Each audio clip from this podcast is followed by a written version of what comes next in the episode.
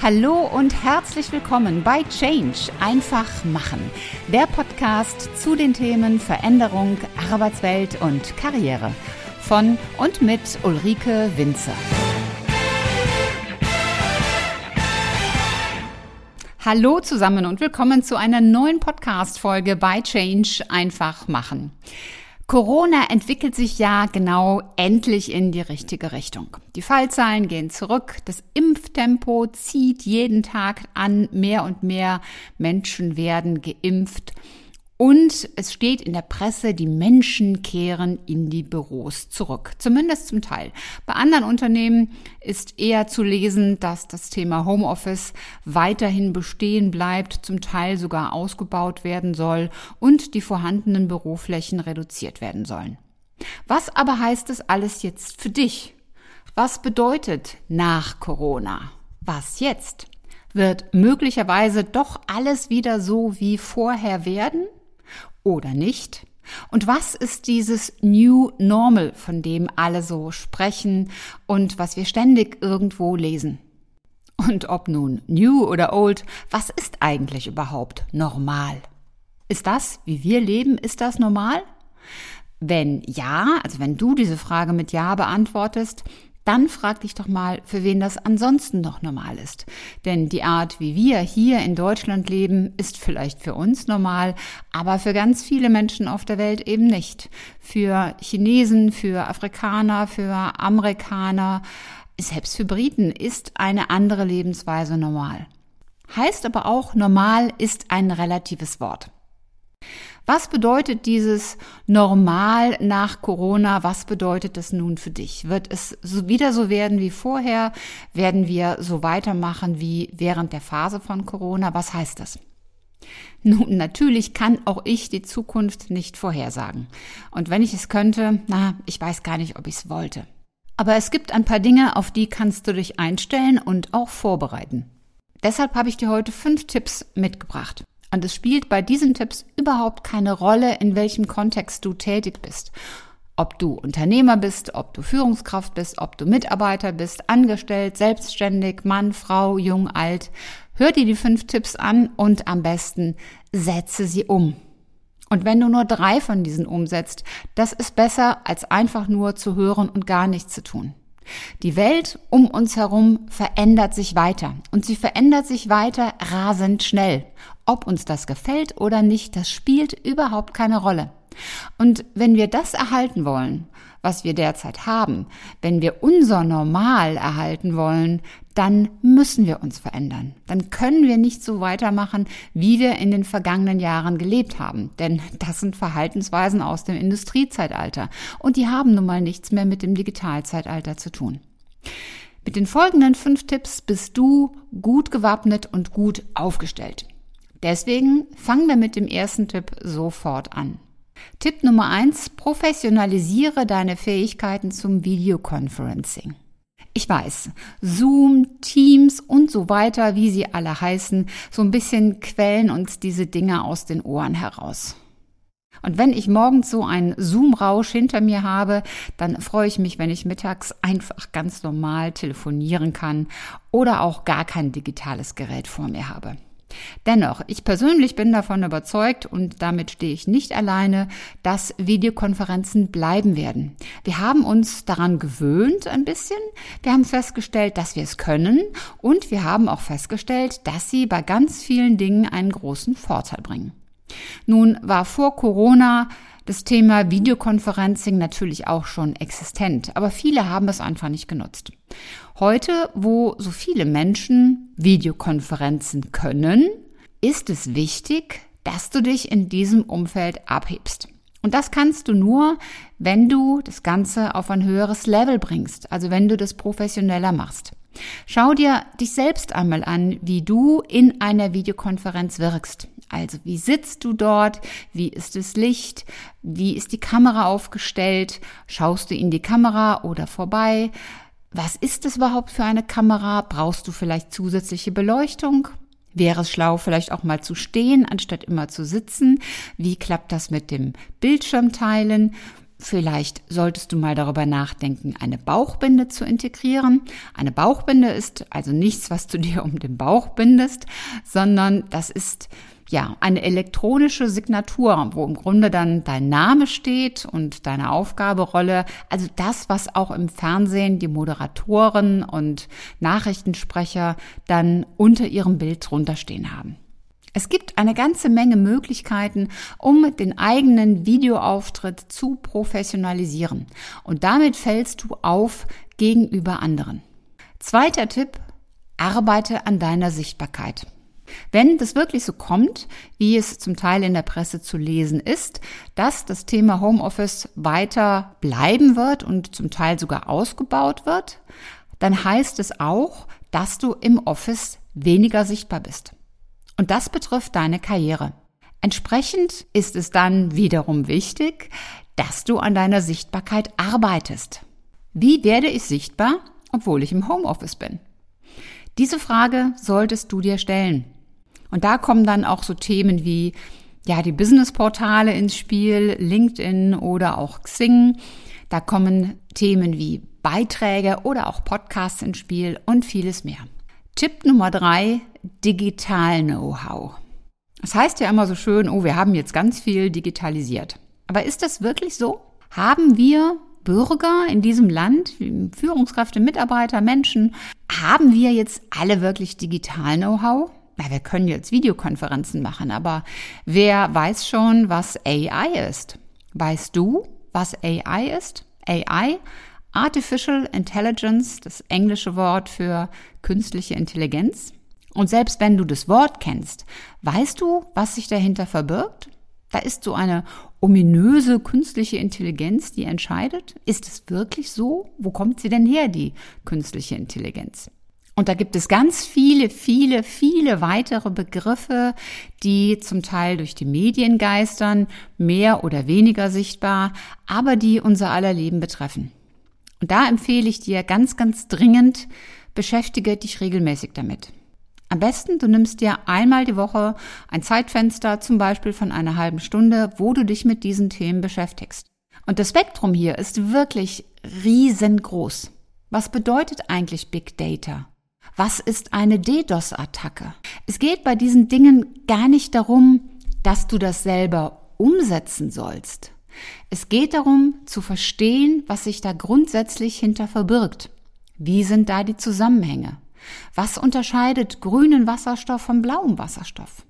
Was ist eigentlich der Grund, warum es E-Mobility bei Autos gibt, aber warum will man bei LKWs auf Wasserstoff setzen? Was hat es mit dem Thema New Space auf sich? Was machen diese Mikrolauncher?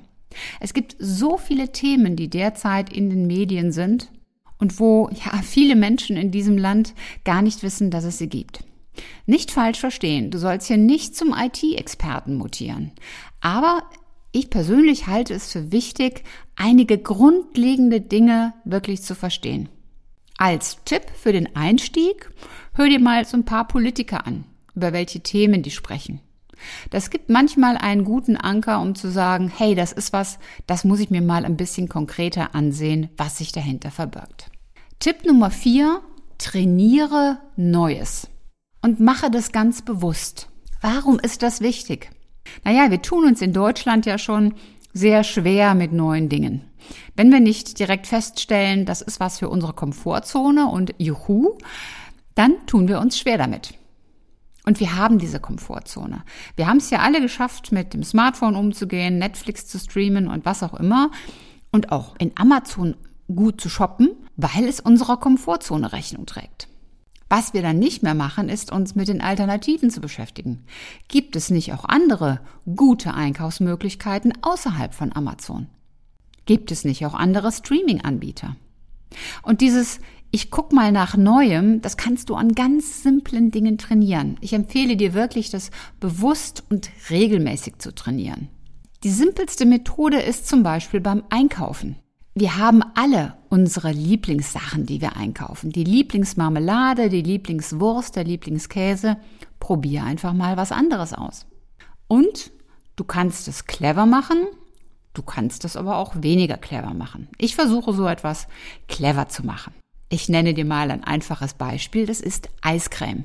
Ja, ich habe da meine Lieblingssorten. Die hat, glaube ich, jeder. Aber wäre es nicht schlau, einfach mal etwas anderes zu probieren? Und das mache ich immer wieder. Und dann gehe ich aber hin und hole mir natürlich zwei Kugeln.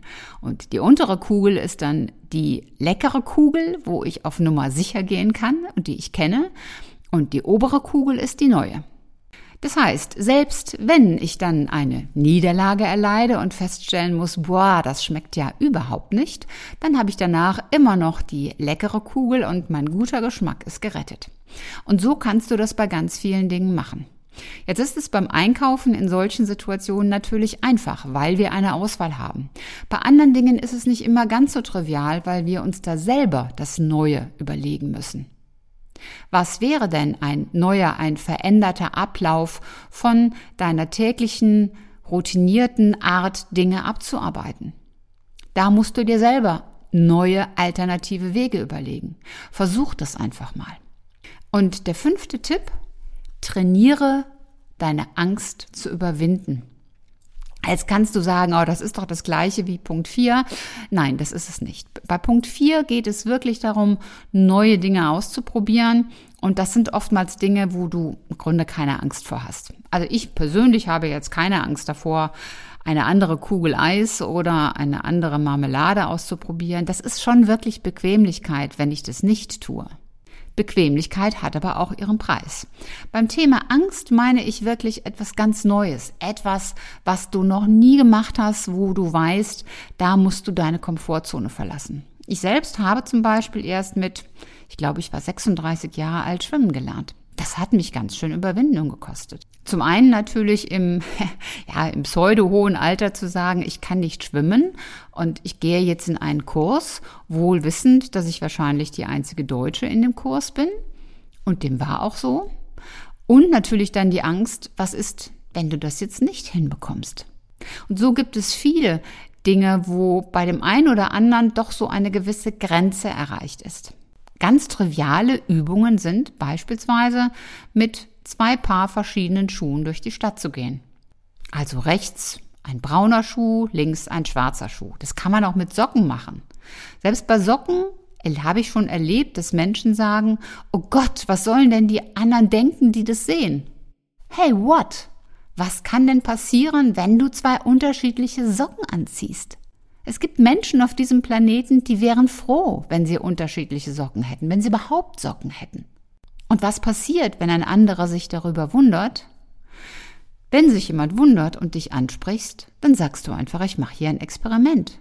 Haben Sie das auch schon mal gemacht mit unterschiedlichen Socken durch die Stadt?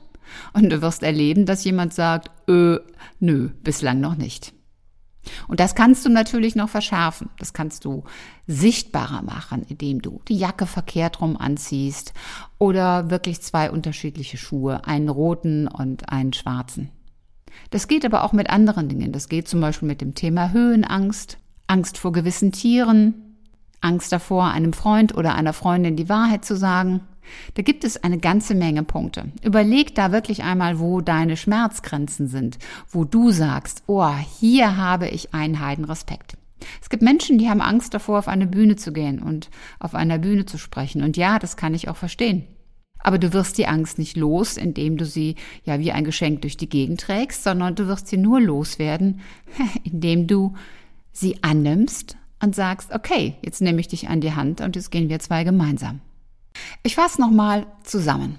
Tipp Nummer eins: professionalisiere deine Kompetenzen bei Videokonferenzen.